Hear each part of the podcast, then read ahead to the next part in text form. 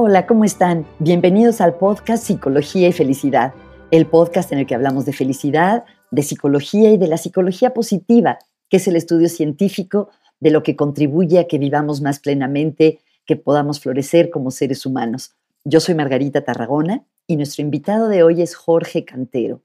Jorge es psicólogo, psicoterapeuta, sabe mucho de filosofía y hoy hablamos de la psicoterapia, del impacto que la psicología positiva ha tenido en su vida y en su manera de hacer terapia, de budismo, de los libros que ha escrito y muchas cosas más. Acompáñenos.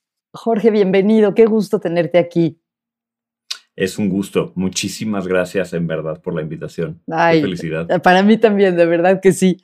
Oye, Jorge, obviamente yo sé que tú eres psicólogo, psicoterapeuta, autor, pero siempre me da curiosidad saber cómo define cada uno lo que hace. Si alguien te conoce por primera vez, eh, bueno, iba a decir en una reunión, pero pues ya no hay reuniones, en una reunión de Zoom, este, o antes, antes cuando uno iba a una cena y te preguntan, ¿y, tú qué haces? ¿Usted qué hace?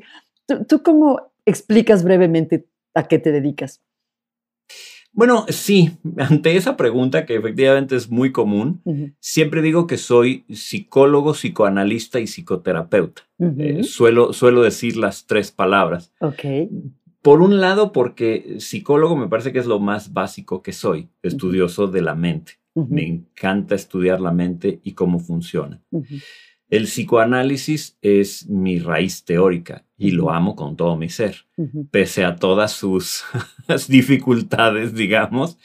Amo con todo mi ser el psicoanálisis y me encanta practicarlo, pero sobre todo lo que soy es psicoterapeuta, lo que practico es psicoterapia mm. y eso es lo que hago la mayor parte de mi tiempo. O sea, mi vida profesional se define practicando psicoterapia.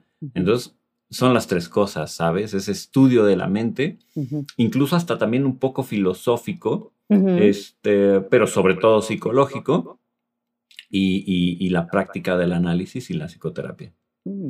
Entonces, ¿haces psicoanálisis así de, diván, por ejemplo? ¿O cómo, cómo es tu, tu, forma de hacer terapia? No, eso lo abandoné hace muchísimos años. Yo tengo más de 20 años ya practicando terapia y Claro, cuando empecé a formarme en psicoanálisis, prácticamente es como de ley que trabajes en diván, es lo que te piden los profesores y es como la tradición. Debo haber estado trabajando en diván, Margarita, no más de un año para cuando me di cuenta, esto es horrible. Entonces dejé de hacerlo y empecé a trabajar con la gente en, en silla, de frente. Y luego me enteré que Freud instituyó el tema del diván porque en realidad para él era muy incómodo estar fijando la vista en sus pacientes durante horas continuas. Entonces toda esta parafernalia de que mejora la asociación y vuelve más profundo el... Tiene nada que ver, el hombre simplemente lo hizo para no tener que tener la vista fija en el paciente y ya. Entonces, para mí eso fue como un... ¿Y entonces para qué rayos acostamos a la gente? Eso es más una tradición que algo que, en mi opinión, verdaderamente funcione. ¿eh? Tengo entendido que, la tradicional hora de 50 minutos que caracteriza la, mayoría de las terapias también es una cuestión que surgió originalmente por una cosa práctica, ¿no? No porque tenga una razón teórica importante. No. Muchas cosas se quieren justificar como si fueran. Bueno, a ver, es que tenemos que recordar que en la época de la invención del psicoanálisis, la investigación científica en psicología era mm, mm, pues básicamente en lo, en lo, experimental, pues, en lo conductual. Mm, una cosa como el psicoanálisis no era posible someterla a rigor científico, entonces muchas cosas eran el parecer y la opinión de Freud. Y luego el parecer y la opinión de, de todos los que vinieron después de él. Eh, solo hasta después hemos podido comprobar algunas cosas, pero efectivamente la tradición siguen siendo 50 minutos, una hora. Eh, que por ahí los psicoanalistas lacanianos no, ¿eh? No se rigen por esto, porque los psicoanalistas lacanianos te pueden cortar una sesión en 10 minutos como te la pueden extender a hora y media. Es una cosa muy, muy peculiar que tiene. Eh, ellos dicen que tiene su razón técnica. Eh, es interesante. Oye, me gustaría irme tres pasos atrás porque estoy pensando, bueno, tú y yo estamos hablando aquí como psicólogos, pero entre la gente que nos escucha, los que no son psicólogos, ¿cómo explicas el, qué es el psicoanálisis en dos oraciones. Eh, menudo reto el que bueno, me acabas de poner. entre eso, En dos oraciones. o sea, breve, digamos brevemente.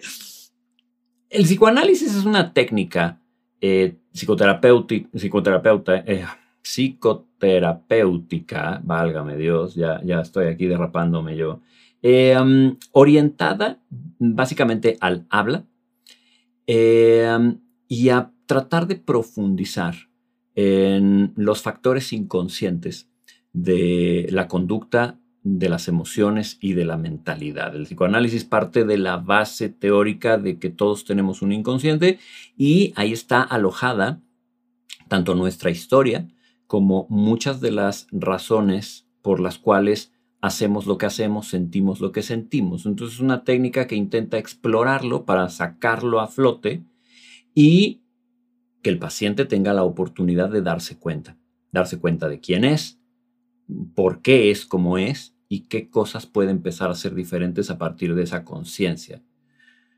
Eh, eh, la, la- frase más eh, representativa de este proceso es hacer consciente lo inconsciente. Eso es lo que pretende hacer el, el psicoanálisis. Y cuando dices que haces también psicoterapia, quiere decir que además de la técnica psicoanalítica, usas otros marcos de referencia, otras técnicas. Sí. O-. Sí, como te decía yo, amo el psicoanálisis. Es que de verdad cuando te digo amo, lo amo. Hay muchísimas partes de la teoría con las que estoy muy, muy de acuerdo y que he podido comprobar que funcionan, pero hay muchas que no. Hay muchas que no, hay muchas que ya son muy anticuadas, hay muchas que a lo mejor eran, digamos, producto de las épocas en las que este movimiento fue fundado. Entonces, bien pronto en la práctica me empecé a dar cuenta, esto me gusta los resultados que da y esto no. Entonces, empecé a estudiar más. Eso me llevó a estudiar terapia racional emotiva, por ejemplo, que no tienen nada que ver con el psicoanálisis, pero lo interesante es que combinan muy bien. Y también tuve la oportunidad de estudiar, tú lo sabes, psicología positiva. Y también combinan muy bien, aunque no tienen mucho que ver teóricamente una cosa con la otra. Y luego empecé a estudiar también budismo eh, y filosofía.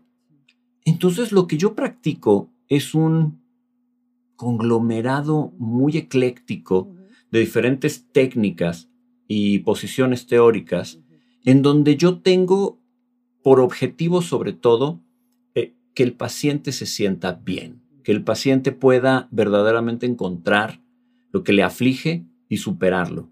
Eh, eh, para mí lo importante en la terapia es que el paciente progrese.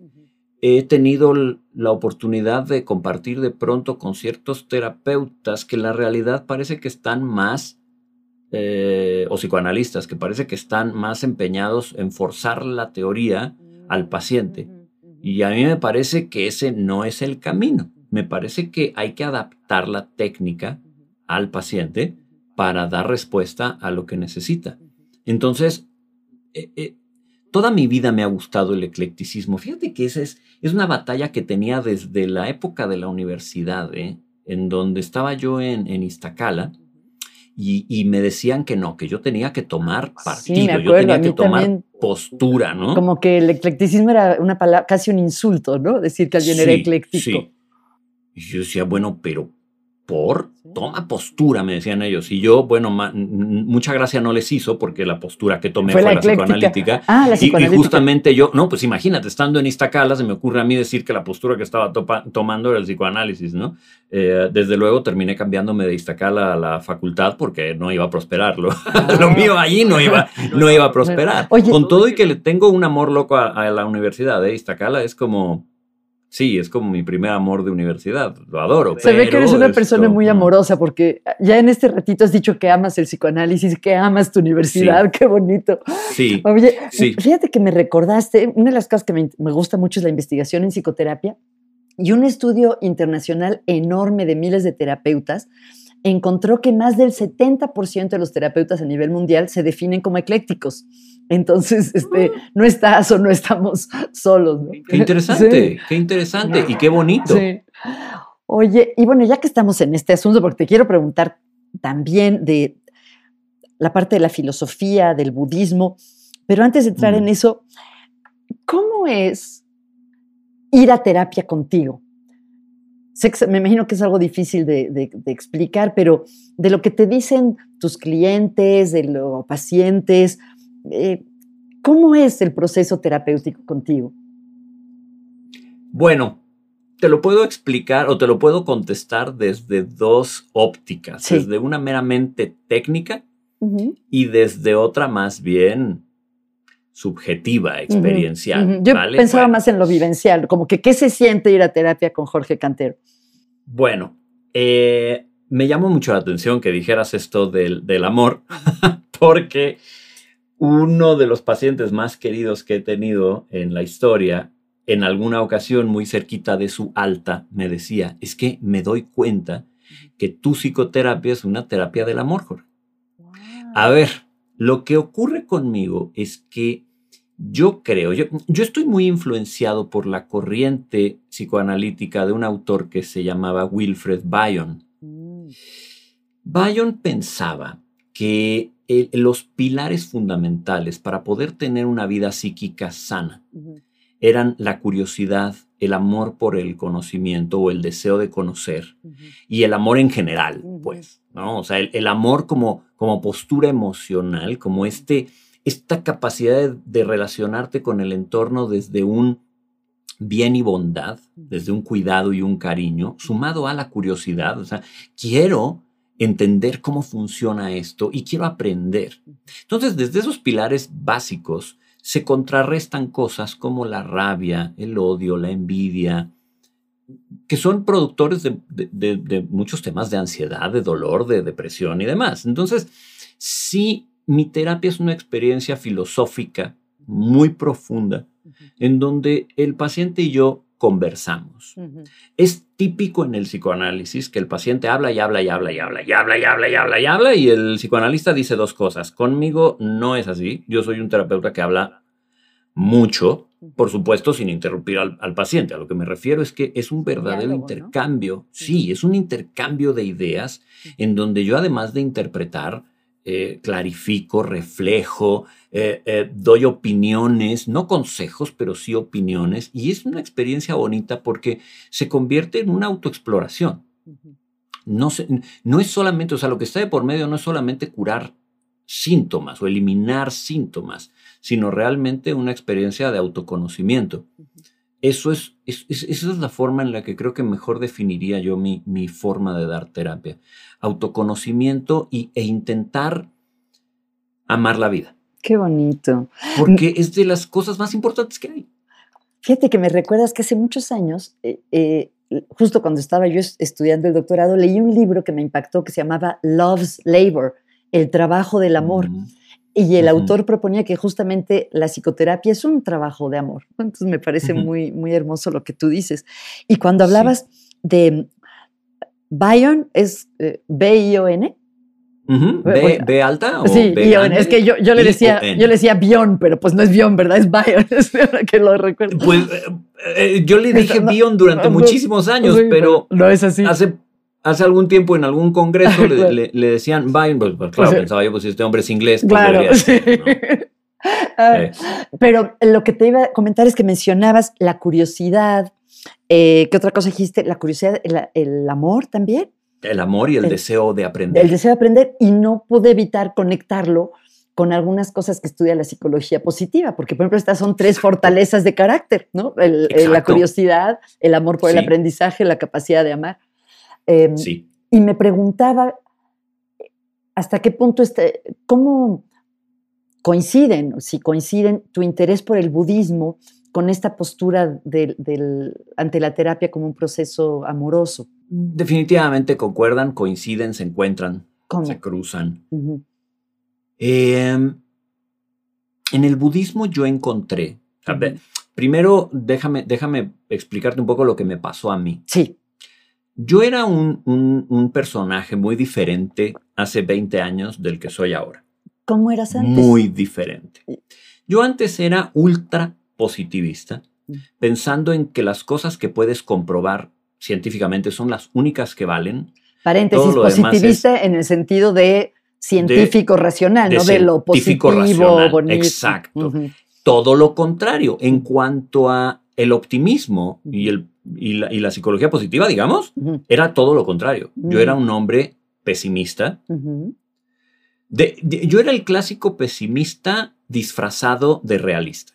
Era el clásico cliché que hemos oído 400 veces de yo soy realista, yo soy realista, cuando en realidad lo que estás haciendo es esperar lo peor, criticarlo todo y nunca estar de acuerdo con nada, ser un contrario, ¿no? Ser un, ser un contrariador. Bueno, eso es lo que era yo hace un montón de años. Tan es así que, bueno, hasta, hasta yo veía la meditación como una patraña y... Pero muy en el tenor y, el, y, el, ejemplo seguramente lo vas a entender, ¿no? Muy en el tenor de lo que le pasó a Seligman. Mm, Yo no me la estaba pasando bien. Sí, él decía que era un cascarrabias hasta que su hijita le preguntó que por qué era tan gruñón, ¿no? En ese mismo tenor, la realidad del asunto es que yo no me la estaba pasando bien. Yo no era un individuo ni feliz, ni realizado, ni autorrealizado. Sí, leía un chorro y hacía lo que quería con mi profesión, pero yo no era un hombre autorrealizado. Así que algo faltaba. Mm. Y por aquel entonces volví a acercarme a las artes marciales. Yo, eh, cuando era muy pequeño, estudié diferentes artes marciales y me gustaban mucho, ¿no? Entonces, ya de más adulto tuve la oportunidad de volverme a acercar y fue muy interesante porque la mayoría de las artes marciales tradicionales están influidas por el budismo zen. Entonces, empecé a meditar más por, por a fuerzas que por querer y empecé a, a calmarme y y dije yo, esto es muy bonito, esto parecería estar llenando un hueco que yo tengo aquí. Y si bien, pues sí soy un poco contrariador, eh, digámoslo así, eh, no soy necio tampoco, me gusta, me gusta leer y me gusta investigar incluso de las cosas que no entiendo o con las que no estoy de acuerdo. Entonces mm. me eché un clavado en el budismo como para tratar de entender qué era. Y para no hacerte el cuento largo, me fascinó y me cambió la vida. Mm. Pero sobre todo el budismo zen, más que el budismo en general. O sea, el budismo ¿Cómo, zen te la cambió? me cambió la vida. ¿Cuál fue la transformación más importante para ti? Poder tocar con una espiritualidad que no necesitaba religión Mm. Tocar con una espiritualidad que me permitía darle coherencia al, al, mundo, al aparente caos en el mundo y al aparente caos de mis emociones, desde una perspectiva que no necesitaba de un Dios, de una iglesia o de, o de un culto, sino que era más bien una relación totalmente natural, orgánica con el entorno, mm. en donde se trataba menos de eh, eh, eh, teorizar y de llenar las cosas con palabras y más de experimentarlas como verdaderamente son. Entonces lo que me empezó a ocurrir a mí es que conforme más meditaba y más trabajaba en esto del zen, más tranquilo estaba y mejor me sentía y más feliz me, sentía. Entonces dije, esto es interesante, esto, es, esto es experiencial. Llevo, llevo años, e, esto de lo que hablas fueron años o meses? O sea, ¿fue relativamente rápido o un proceso muy Yo lento? Creo que fue un proceso de unos dos o tres años. Ah, ok. Dos o tres años de estar... Mira, yo creo que los primeros impactos fueron meses. o sea, los primeros golpes, digamos, de, descubrimiento, de conciencia, creo que fueron, los, fueron los primeros meses. Y conforme más estudié, eh, pues fueron pasando unos cuantos años, ¿no? Hasta que ya empecé también a estudiar diferentes certificaciones y demás en budismo y encontré algo que a mí me hizo mucho bien. Toda la teoría del desapego, de, de, cómo manejar las emociones, cómo relacionarte con el entorno desde una perspectiva mucho más realista, mm, sensata, tranquila, en paz cambié mucho, cambió muchísimo mi personalidad en ese momento. Así que eso me fue llevando a un viaje de explorar otras cosas, ¿no? Y un buen día en una eh, librería de por aquí, de por donde vivo, eh, voy caminando por ahí y me encuentro dos libritos. ¿Cuáles fueron? Me encuentro La auténtica felicidad y me encuentro Fluir. La auténtica felicidad de Seligman y Fluir de, de Csikszentmihalyi. Y los leo y digo, Dios santo, ¿qué es esto? fue, fue como el segundo o tercer golpe como de, ¿qué es esto? Esto existe. Esto, esto, esto es real, ¿no? Yo no sabía, o sea, yo no tenía idea de que se estaba haciendo esa investigación, de que no tenía idea. Entonces empecé a leer más, Luego mi esposa un día en internet se encuentra el diplomado de, psicología positiva de la UNAM y me dice, ¿por qué no lo estudias? Ah, pues, pues venga. Y lo estudié y pues el resto es historia y de ahí nos conocemos tú y yo y, y, ha sido todo un viaje en donde me he dado cuenta que te puedes reconciliar con la vida. Mm. Y eso no significa llenarte de mentiras la cabeza. Eso no significa decir todo está bien, nunca pasa nada, no hay dolor, no, hay sufrimiento, no hay tristeza. O sea, me di cuenta que, que esas son palabras bonitas para vender productos, que en realidad esto de la psicología positiva no tiene nada que ver con eso, tiene que ver con confrontar la realidad desde una perspectiva entre realista y optimista. Y me di cuenta de algo fundamental también, ¿eh? que es que el verdadero realismo es optimista. De hecho, o sea, lejos de ser pesimista, como insisto este cliché, el, verdadero realismo, una verdadera óptica de la, de, la verdad del, mundo, es, es, más bien optimista. Entonces, bueno, vamos, me cambió la vida de manera personal y claro que eso lo tuve que luego trasladar a la, a la terapia. Así que ¿Cómo, fue una bonita amalgama. ¿Cómo afectó tu manera de hacer terapia? Tanto el budismo como la psicología positiva. En principio de cuentas, porque dejé de estar tanto en el pasado mm. y empecé a estar más en el presente. Como psicoanalista que soy, claro que exploro la historia. La historia. Exploro la historia infantil, exploro los vínculos tempranos, exploro las relaciones objetales y, como te decía yo, todo eso que contiene supuestamente el inconsciente. Pero empecé a trabajarlo mucho en el presente mucho, mucho, mucho. empezó a volverse una terapia que invita más a la acción que a la mera reflexión. Mm. Hay un postulado psicoanalítico clásico con el que yo no estoy de acuerdo, que es que descubrir dónde te atoraste, descubrir el trauma o descubrir el punto de fijación, te cura. No es cierto. Mm. Eso, eso no es cierto. Descubrir el punto da información y es muy relevante, pero la cura, si es que, si es que pudiéramos hablar. O, el cambio. El cambio ocurre en el presente y ocurre cuando cambias de actitud, cuando cambias de posición, cuando cambias de percepción. Y no importa demasiado lo que te hayas dado cuenta del pasado, importa lo que accionas en el presente y cómo eso reconfigura tus posibilidades a futuro. Eso es lo que yo me he dado cuenta que verdaderamente ayuda al paciente. La acción y el cambio, sí, de perspectiva y de posición mental, actitudinal. También hacia el pasado, o sea, también se puede reconfigurar cómo percibes el pasado. Sí, se puede resignificar, ¿no? Pero no, no es cierto esto de te das cuenta dónde te atoraste y ya, wow, gran cambio. No, no. No, no es verdad. No, no ocurre así. Al menos no en mi experiencia con mis pacientes a lo largo de años. No, no es así como ocurre.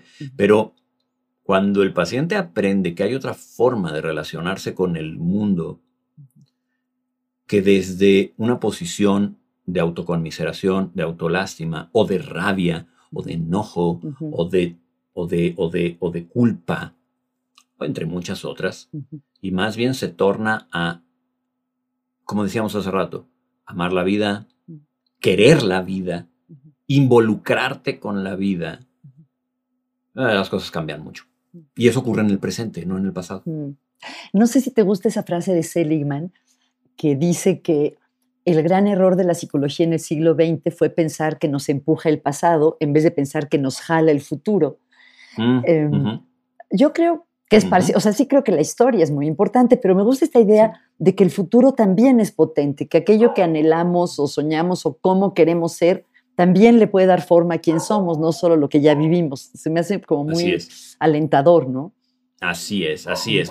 Pues Seligman escribe, Seligman y algunos colaboradores escriben este libro de Homo Prospectus. Exacto. Exacto. Que es muy interesante la perspectiva de él de, a ver, no solamente somos un ser pensante, Ajá, un homo sapiens. Prospectante, ¿no? Prospectivo. Somos un ser prospectante. Y, dije, ah, qué interesante es esto, ¿no? Ajá. Eh, eh, y me gustó. Y concuerdo. Claro, un futuro asentado en el presente. Claro. Porque ambos sabemos que la angustia, por ejemplo. Exacto, tiene que ver con estar demasiado en el futuro, ¿no? Es una enfermedad de estar mucho en el futuro. Así es. Pero hay, hay, un autor que probablemente ubicas, que se llama Philip Zimbardo. Sí, claro, el que hizo eh, los famosos experimentos de los presos en la Universidad de, Stanford, ¿no? Stanford, así es. También él tiene muchos estudios en la perspectiva del tiempo. Así. Entonces, él describe un, tiempo que, que, lo llama el presente holístico. Y él lo describe como una especie de herradura, en donde tú estás en el centro y a cada lado tienes, en un lado el pasado y al otro el futuro. Tú estás colocado bien con los pies en el presente. Aquí es donde tomas decisiones, aquí es donde actúas, aquí es donde accionas. Pero tomando como referencia de dónde vienes, tus tradiciones, tu historia, y teniendo en mente a dónde vas. Y eso es muy diferente del presente, también lo llama él hedonista, mm. en donde la gente está en el presente más bien como para escapar de todo. Es que a mí no me importa nada, ni tengo responsabilidades, es al diablo, y entonces nada más estoy aquí y todos mueran, se me da igual. Es muy diferente porque ese presente no es muy productivo. De hecho. Qué bonito. Hay, hay tantas cosas que te quiero preguntar. Perdóname si mezclo un poco, pero tú eres la persona ideal para preguntarte. Muchas veces me hace ruido pensar en el apego, porque lo poquito que entiendo es que en la tradición budista el apego es algo no deseable, ¿no? Implica estar como aferrado a los objetos o a las personas. Y en la psicología occidental el apego es algo deseable, o sea, tener un apego seguro es tener vínculos, conexiones sólidas entre el bebé y la mamá o con la gente que amas. Entonces, eh, ¿tú cómo entiendes esto del apego y cómo se relaciona con, el amor y con el florecimiento humano? Es que sabes qué pasa, es una mala interpretación en general eh, de, esta, de, la, de la mm, filosofía del, apego y del desapego en el budismo. Porque eh, el budismo parte de una verdad absoluta, digámoslo así, ¿no? Si, no existen verdades absolutas, pero en la filosofía eh, budista es así. Em, el ser humano está destinado a experimentar dolor. Esa es la primera. Y la segunda es, el dolor es producto del apego. Mm. De modo que tienes que aprender a desapegarte. En ningún momento el budismo dice, tienes que vivir sin apegos. Mm. Lo que dice es, tienes que trabajar tus apegos, porque el budismo entiende que te vas a pegar sí o sí. O sea, es que no hay de otra. Bueno, ¿qué, es apegar? No sé si lo entiendo bien. Es como establecer una conexión. Eh, Apegarse en el budismo es confundir los objetos, las creencias, los vínculos, las personas, cualquier cosa con la que te puedes apegar, confundirla con el ser. Ok.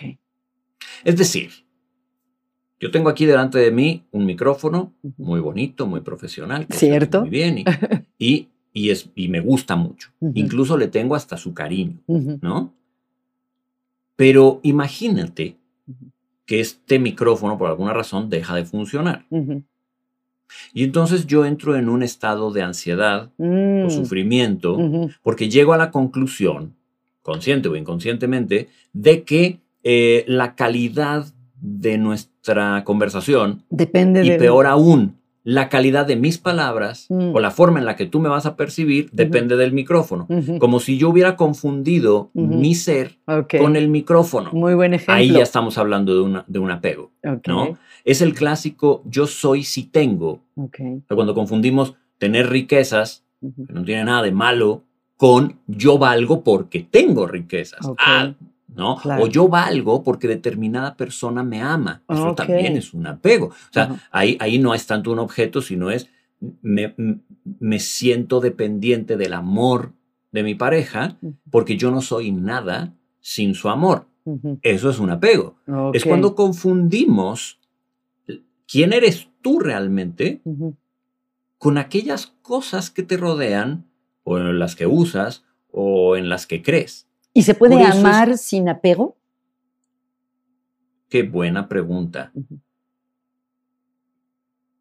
A ver, te voy a contestar como Jorge. Sí, sí, sí, sí.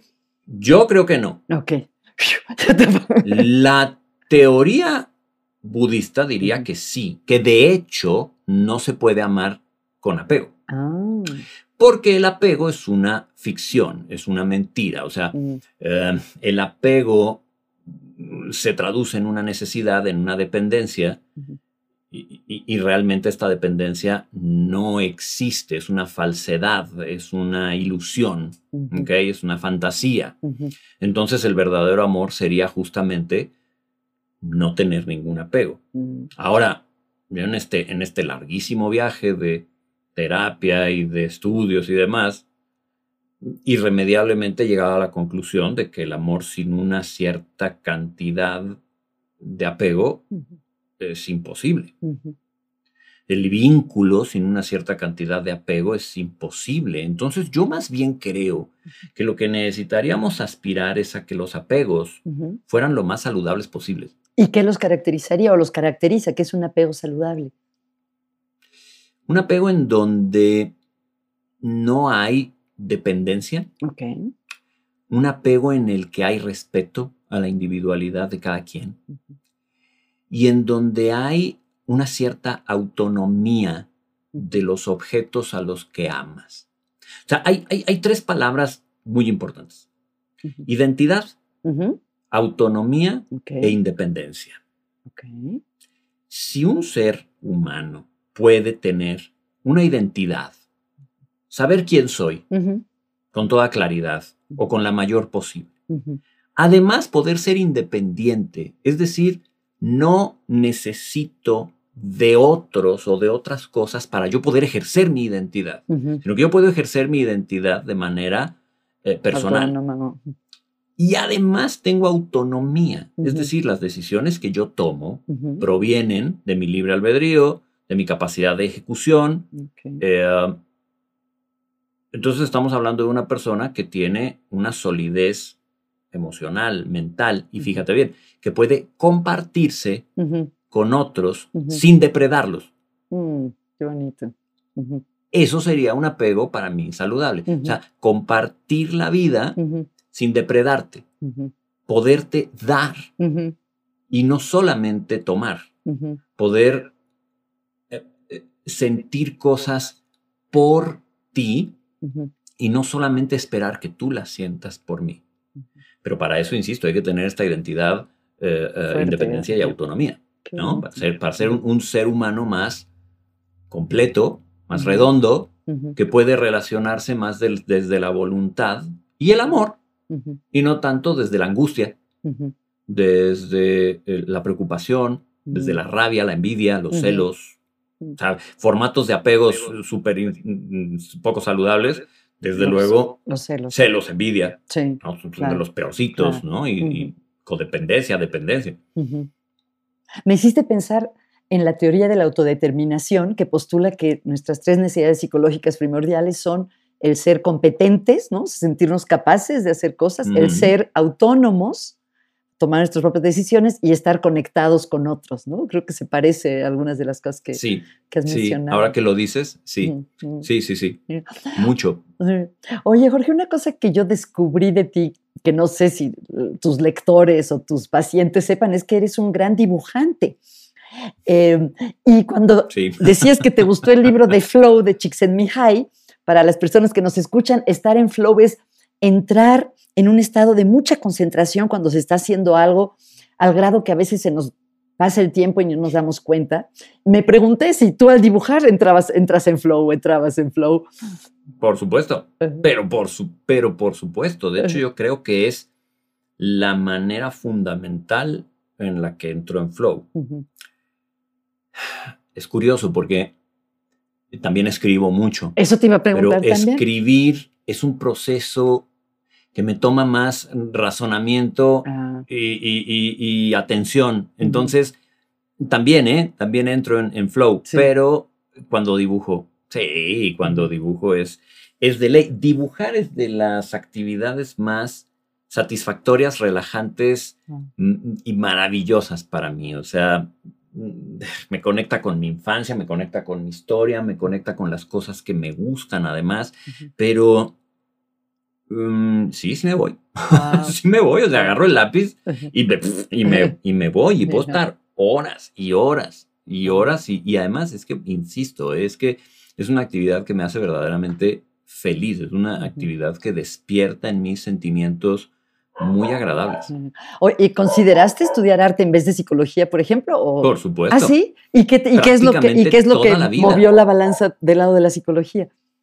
Bueno, como te tengo mucho cariño, te voy a contar la historia real, que no la suelo contar mucho porque... Bueno, la va a oír mucha gente, eh, cuidado. Bien, bien, ya, mira, a estas alturas, a estas alturas del partido ya me parece que no es tan ridícula como lo pensaba antes. Eh, por supuesto que sí, mi destino estaba prácticamente trazado hacia el dibujo y el arte. Ah. Eh, mi madre cuenta que yo, de hecho, incluso antes de hablar o hablar bien, yo ya tomaba un lápiz en las manos y hacía rayitas. Y de hecho es interesante porque toda mi familia dibuja. ¿Ah, sí? O sea, debe de haber algo genético. No lo dudaría. ¿eh? Incluso familiares que no nos hemos visto nunca. Sí.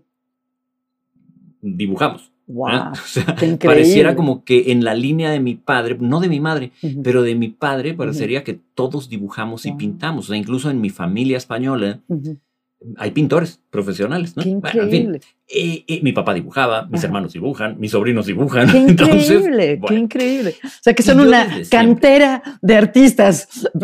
Sí, la verdad es que sí, sí, sí, todos dibujamos, ¿no? Y yo tengo mucho amor por los cómics. Ahí vamos otra vez con el amor. Sí es cierto, da mucho chorro de cosas. Qué bonito. sí es cierto. Bueno, eh, tengo una atracción sensacional por los cómics y muy particularmente por los cómics del Hombre Araña. O sea, yo no era coleccionista de cualquier cómic, ah, ¿no? La verdad es que al que más pasión le tenía yo era Spider-Man, ¿no? Desde chiquitititito, desde, desde niñito. Entonces dibujaba y dibujaba y dibujaba y dibujaba. Y entonces yo decía, yo voy a ser dibujante de cómics. Pues, o sea, mi mira estaba puesta en volverme artista de cómics. No tenía yo ninguna duda al respecto. Y como lo hago bien y lo hacía bien, no nos quedaba nadie duda. O sea, en casa todo el mundo lo sabía. sí, claro, tu destino es Yo le tiraba a Marvel Comics. Em, y así fueron un montón de años. Pero un día estaba yo leyendo, y esta es la historia verdadera, uno de mis tantos cómics. Y era una historia muy compleja. Hay que recordar, para, para eh, quienes nos escuchan, que en los noventas eh, um, no había tanta censura ni tanta corrección política como ahora. Las historias podían llegar a ser verdaderamente fuertes.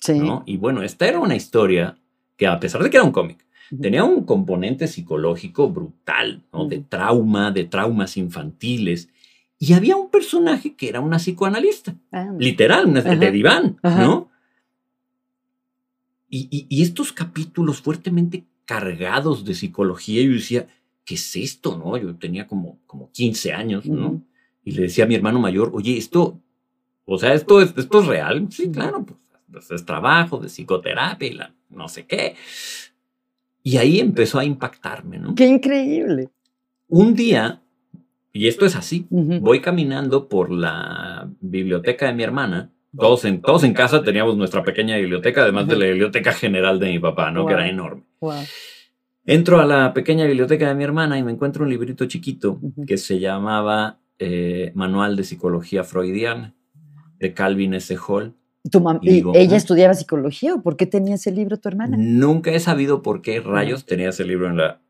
Mi, hermana tenía ahí dos o tres libros de psicología que nunca he entendido por qué ambas los tenía, porque no, nada que ver. Mi hermana estudió cosas de comercio y nada que ver, pero agarro ese librito y lo leo y vuelvo a quedar maravillado. Entonces, entre los cómics y ese librito, de pronto se me abrió un mundo que yo no tenía idea que existía. De todas maneras, yo seguí mi camino creyendo que iba a ser dibujante.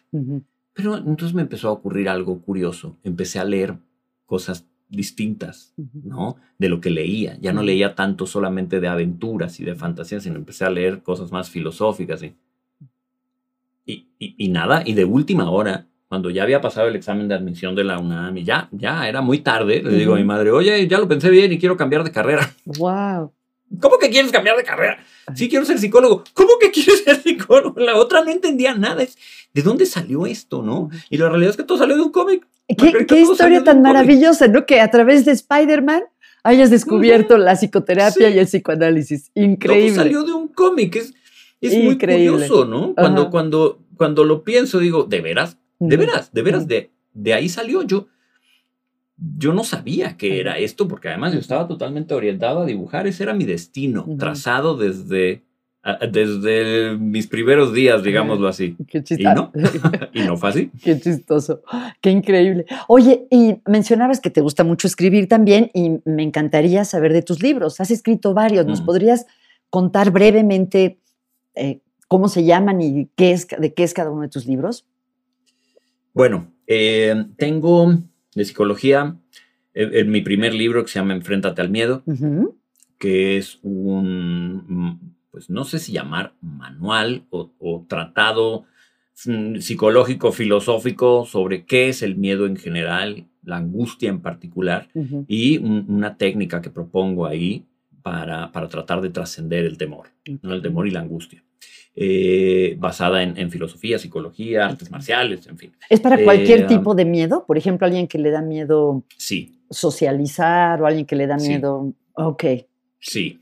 O, no es, digamos, alguna cuestión operativa como para trabajar cosas muy específicas como fobias, mm, que tienen una técnica tal cual para, para tratarlas, que tiene que ver con desensibilización sistemática y demás. No, no, no. Es más, es más como este miedo existencial, mental, que nos limita, restringe, que puede adoptar cualquier forma, efectivamente, puede adoptar una forma social, puede adoptar forma de, de, eh, no poder poner límites o, tomar decisiones difíciles que mm. me aterran. Eh, eh, va en esa dirección. Luego mi, mi, siguiente libro se llama Regreso al origen y es una, mm, llamaría yo, eh, mm, abordaje eh, psicológico, ético, sobre eh, qué es necesario para que una persona tenga una vida satisfactoria, en mm, paz, feliz, ¿no? O sea, yo, yo rescato postulados éticos para tratar de, explicarle a la gente eh, hay ciertos principios que si tú practicas, hay una mayor probabilidad de que tengas una vida eh, ordenada y bonita, ¿no? Y por mm. lo tanto te la pases mejor. Ok. ¿Y por qué se llama al origen? ¿Porque son principios éticos antiguos, ancestrales? Sí es. Eh, mira, el título, el título es motivo un poco de conflicto para mí. a veces lo ponen las editoriales, no el autor. Sí, el título está puesto por la editorial, no es el título que yo, que yo le puse. El libro se llamaba La vida en principios. Ah, qué bonito. Así es como, así es como yo le puse. Pero por alguna razón a la editorial no le gustó. Por alguna razón la editorial empezó a jugar con ideas como eh, de vuelta a los básicos. Y de vuelta a los básicos aterrizaron regreso al origen. Ok. Eh, la realidad aquí entre nos es que si yo reeditara ese libro, que lo voy a intentar, de hecho, eh, le cambiaría el título, porque es mm. un poco difícil de entender el título. Justamente es un poco difícil de entender el título, ¿no? Creo que algo que remita al lector a principios y ética sería más fácil de entender. Ok. ¿No? Okay. Eh, mi siguiente libro se llama Felicidad aquí y ahora. Y ese me encanta. Mis últimos dos libros, no es que los primeros dos no me gusten, claro que sí, pero los últimos dos me, gustan mucho y forman parte como de una misma continuidad. Son, son como, para mí son como primera y segunda parte de una misma idea. Ok. Em, Felicidad aquí y ahora trata de 23 eh, máximas o 23 lecciones eh, um, basadas en espiritualidad, filosofía y psicología, para tratar de eh, um, romper el dualismo, bien, mal, eh, tristeza, alegría, y ayudar al lector a entender que todo forma parte de un mismo continuo, en donde la vida se puede equilibrar y por supuesto que puedes experimentar felicidad. Si dejas de pensar que felicidad significa alegría perenne, claro brincar como duende saltarín, como tonto por todos lados y reírte de cualquier babosada. Eso no es felicidad. si el lector puede entender que la felicidad es más bien una forma de relacionarte con el mundo en donde hay un equilibrio entre, insisto, la tristeza, la alegría, lo bueno, lo malo, los momentos oscuros, los momentos luminosos. Entonces son 23 lecciones en donde vamos navegando por, por diferentes temas como eh, el desapego, eh, um, eh, la, la, relación con las emociones, con el mundo interno, con el sentido de vida. Um, este libro surge de, de, un ejercicio que hacía yo un día que platicaba con mi hermano mayor, mm. en el que al colgar la llamada con él, pensé, no tengo hijos, pero si tuviera, mm. ¿qué me gustaría decirles para que intenten tener una, una bonita vida? ¿no? ¿Qué, ¿Qué, les trataría yo de enseñar? Y entonces corriendo me fui aquí al estudio y empecé a escribir. ¡Qué bárbaro! Y, fueron saliendo cosas hasta que salieron las 23 lecciones y, y, a trabajar. Entonces es un libro, o sea, Felicidad aquí ahora es un libro que apela como al orden, la estética, lo bonito, lo, lo, lo alegre. Pero cuando terminé aquello, dije, bueno, ok, sí, muy lindo, pero ¿y qué pasa cuando la cosa no es tan linda? ¿Y este es el de nunca te rindas? Y ese es el de nunca te rindas. O sea, ok, sí que, que linda es la, la, felicidad, de veras lo es, pero ¿qué pasa cuando estamos en crisis? La crisis es una experiencia humana universal, Margarita. Todos pasamos por crisis. Claro. Todos pasamos por momentos de caos. Entonces fue como, bueno, ¿y ahora qué hacemos? O sea, cuando tu mundo se vino abajo y todo se desbarató, ¿qué sigue? Me imaginé un túnel oscuro Mm. largo. Dije, bueno, cuando todo se va al demonio, lo único que te queda es entrar al túnel y tratar de recuperarte. Entonces, nunca te rindas, tiene la misma lógica de felicidad aquí ahora. Son una serie de lecciones que van ah. orientadas a irte llevando por este túnel oscuro, en donde revisamos el duelo, mm. los apegos, porque a la gente buena le pasan cosas malas, qué pasa con tus emociones, pero también qué pasa con tu economía mm. y cómo ordenar tu espacio y cómo ordenar tu mente. Entonces es mucho menos espiritual y mucho más práctico. Práctico.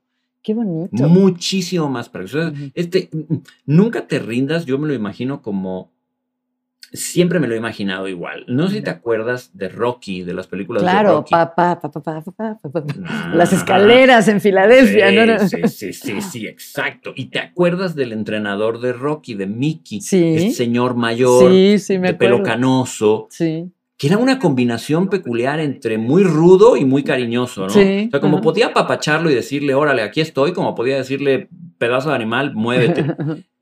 Yo me imagino a mi libro de esa manera. O sea, mi, mm. libro es como un coach de alto.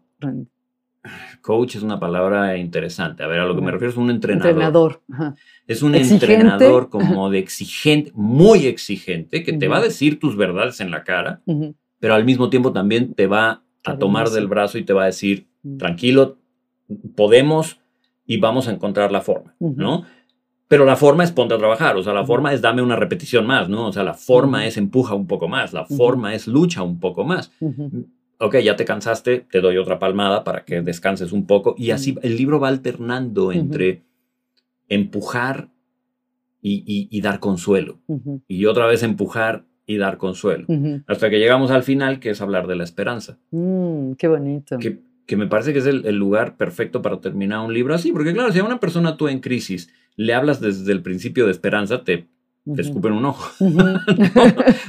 Así que primero hay que decirle otra serie de cosas y ya cuando el ánimo es mejor, entonces puedes hablar de la esperanza. Y ahí es donde acaba el libro, en una nota alta, sacándote del túnel. Es como, ok, ya saliste del túnel, ahora el resto te toca a ti. Qué bonito, wow, qué bonito. Y, pienso en la importancia de la esperanza en la psicología, ¿no? La desesperanza y, la y la esperanza.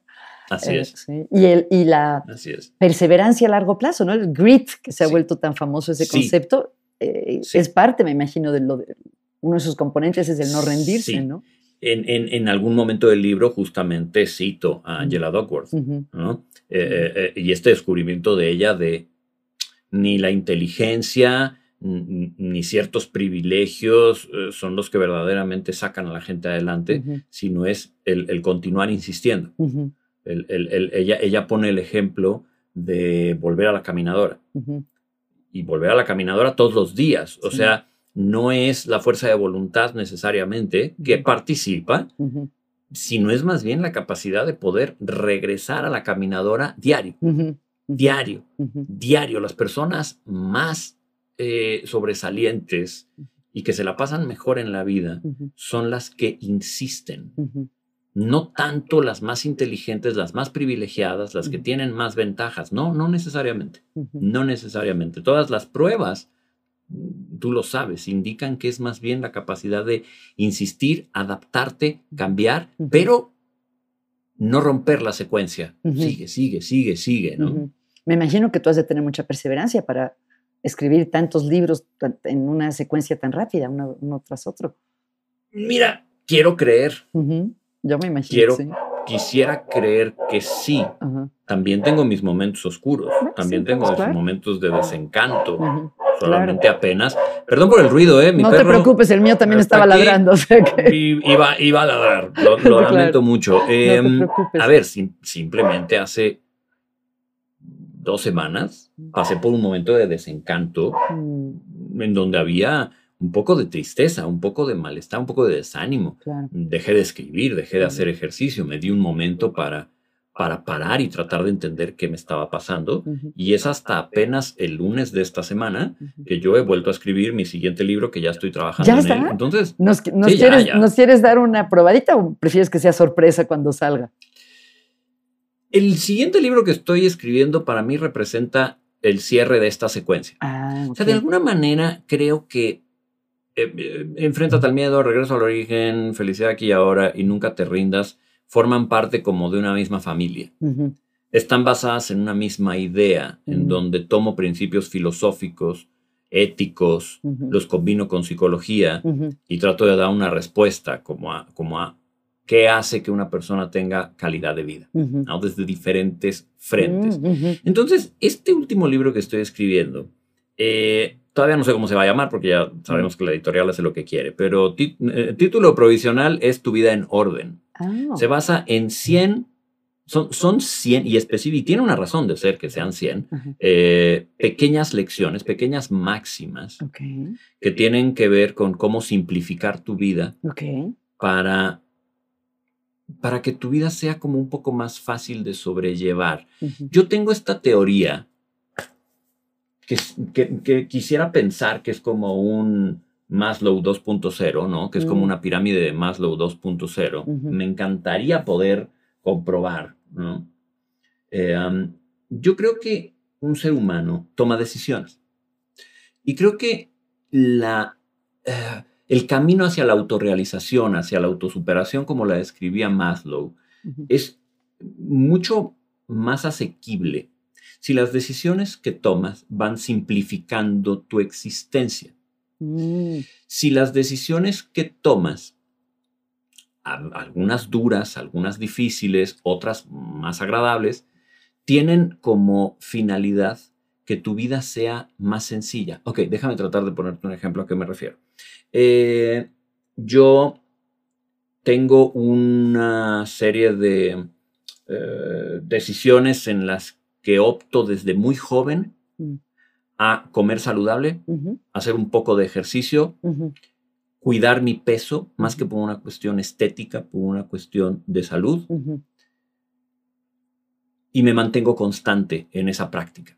No para ser un atleta de alto rendimiento, solamente para autocuidarme, para tener mi cuerpo en la mayor salud posible. Pues es altamente probable que llegues a ser una persona de 40, 50 y 60 años más saludable que si empiezas a hacer eso hasta que tienes 40 o, 50 años. Si empiezas a hacerlo desde muy joven, simplificas ciertos problemas que te permiten poderte concentrar en otras cosas, porque ya no tienes que estarte preocupando por una salud deteriorada.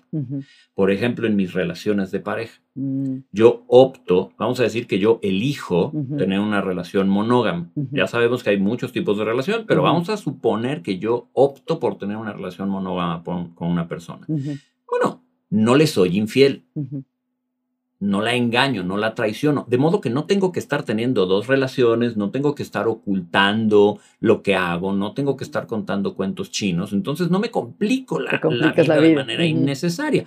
O por ejemplo, si ya no tengo ganas de estar en esta relación, en lugar de posponer la eh, decisión de separarme, me separo tan pronto como puedo una vez que me doy cuenta que, que, que el amor se acabó, ¿no? Eh, tomar decisiones que te ayudan a tener una vida más armónica. Eh, déjame irme un poco para atrás.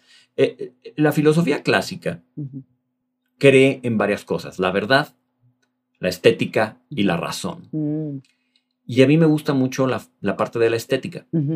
Yo creo que cuando la vida de un individuo es armónica, tiende a ser estética, tiende a ser bonita, tiende a ser bella.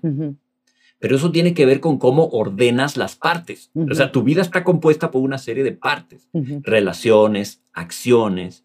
Entonces, en la medida en la que las decisiones que tomas ordenan tu vida, es altamente probable que logres tener algo más bonito, más estético, más organizado, más ordenado, más, más manejable. Entonces, con ese libro intento como,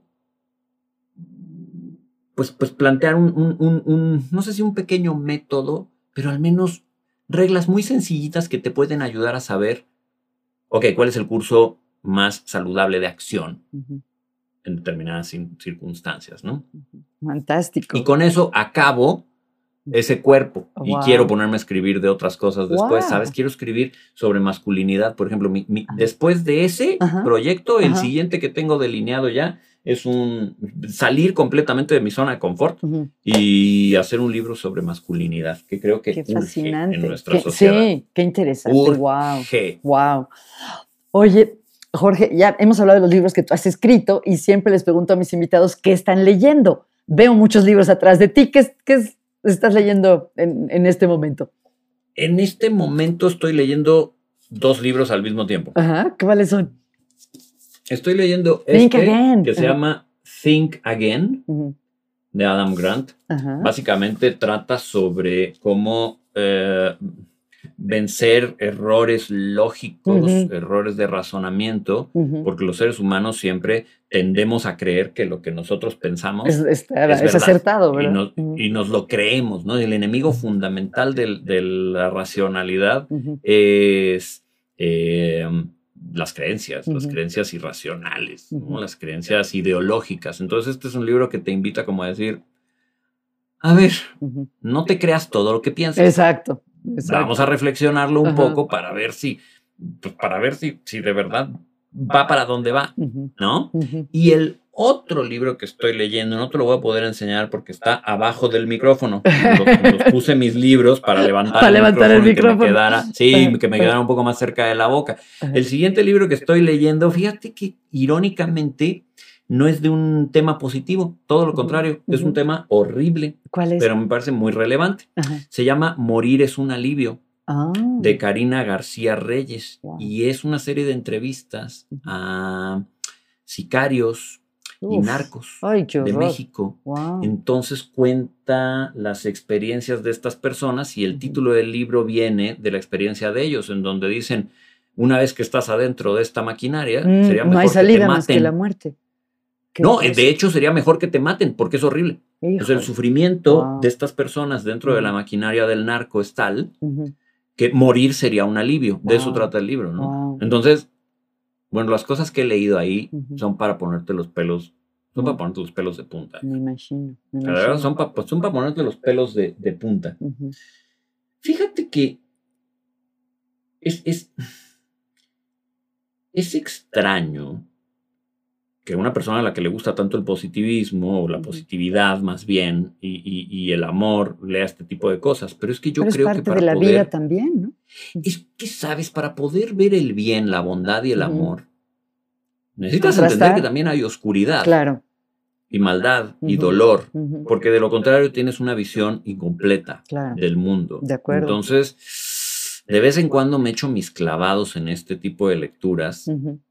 No son fáciles, Mm. pero ponen las cosas en perspectiva. Y sabes también, a mí en lo personal, me recuerdan que hay más gente buena que mala. También. Ujú. Tenemos esta, hay un autor que a lo mejor ubicas que se llama Steven Pinker. Claro, ¿no? Los, los ángeles, The Better Angels of Our Nature, ¿no? Exactamente. El libro de los mejores ángeles, Ángeles. de nuestra naturaleza, para Sí. mí debería ser un libro de lectura obligada. Sí, ¿verdad? porque desmitifica con datos y con toda claridad este, este, esta creencia falsa de que el mundo está peor que nunca Sí. y el ser humano es una miseria. No, no es cierto. De hecho, el mundo está mejor que nunca Sí. y el ser humano es extraordinariamente creativo, bondadoso, altruista. Somos una especie maravillosa, pero hay mucho cinismo en esta época moderna. No sé si tú lo, lo notas. Sí, hay sí, mucho sí. cinismo, hay mucho nihilismo y hay mucha gente dispuesta a creer la vida no tiene sentido, la vida no vale, somos, somos una basura, nos tendríamos que extinguir. Sí, No es cierto. no, de acuerdo, cierto. de acuerdo, No es así, ¿eh? Ajá. Mm-mm. de acuerdo. No es así. Qué bien. Jorge, ¿cómo puede la gente encontrar tus libros? O eh, sé que estás muy activo en las redes, las personas que quieran acercarse a ti, conocer más de tu trabajo, ¿cómo lo pueden hacer? Bueno, mis libros, sobre todo Felicidad aquí y ahora y Nunca te rindas, están en todas las librerías del país. O sea, esos dos libros son muy fáciles de encontrar. ujú. Enfréntate al miedo está en Amazon solamente porque es, es impreso bajo demanda y desgraciadamente Regreso al Origen solamente se puede encontrar de forma electrónica. Es un libro que ya tiene algunos años, entonces ya no está en papel. Pero bueno, eh, eh, los últimos dos, sobre todo Nunca te rindas, está en todas las librerías. Yo soy muy fácil de encontrar en mi página personal, jorgecantero.com.mx. Ok. En Facebook estoy como jcantero.mx Oye, y, Y en- sé que haces Facebook Lives todas las semanas, Sí. ¿verdad? todas las semanas. Todos los lunes a las ocho y media de la noche hago Facebooks y YouTube Lives.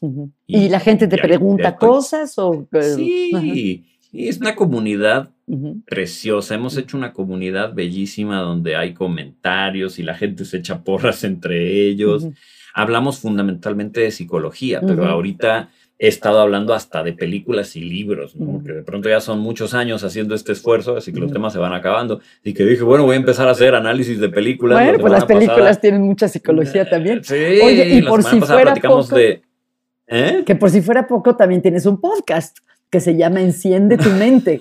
enciende, Ujú. enciende tu mente. Sí, sí, sí. Este, sí, eh, um, un poquito descuidado, pero si mis planes salen como espero, muy pronto van a empezar a ver más y más y más capítulos. Qué Pero la verdad es que te darás cuenta que soy un poco hiperactivo Wow.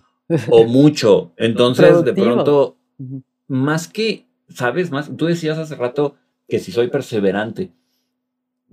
Yo no sé si soy perseverante. Yo creo que estoy como una cabra de loco. No, no creo.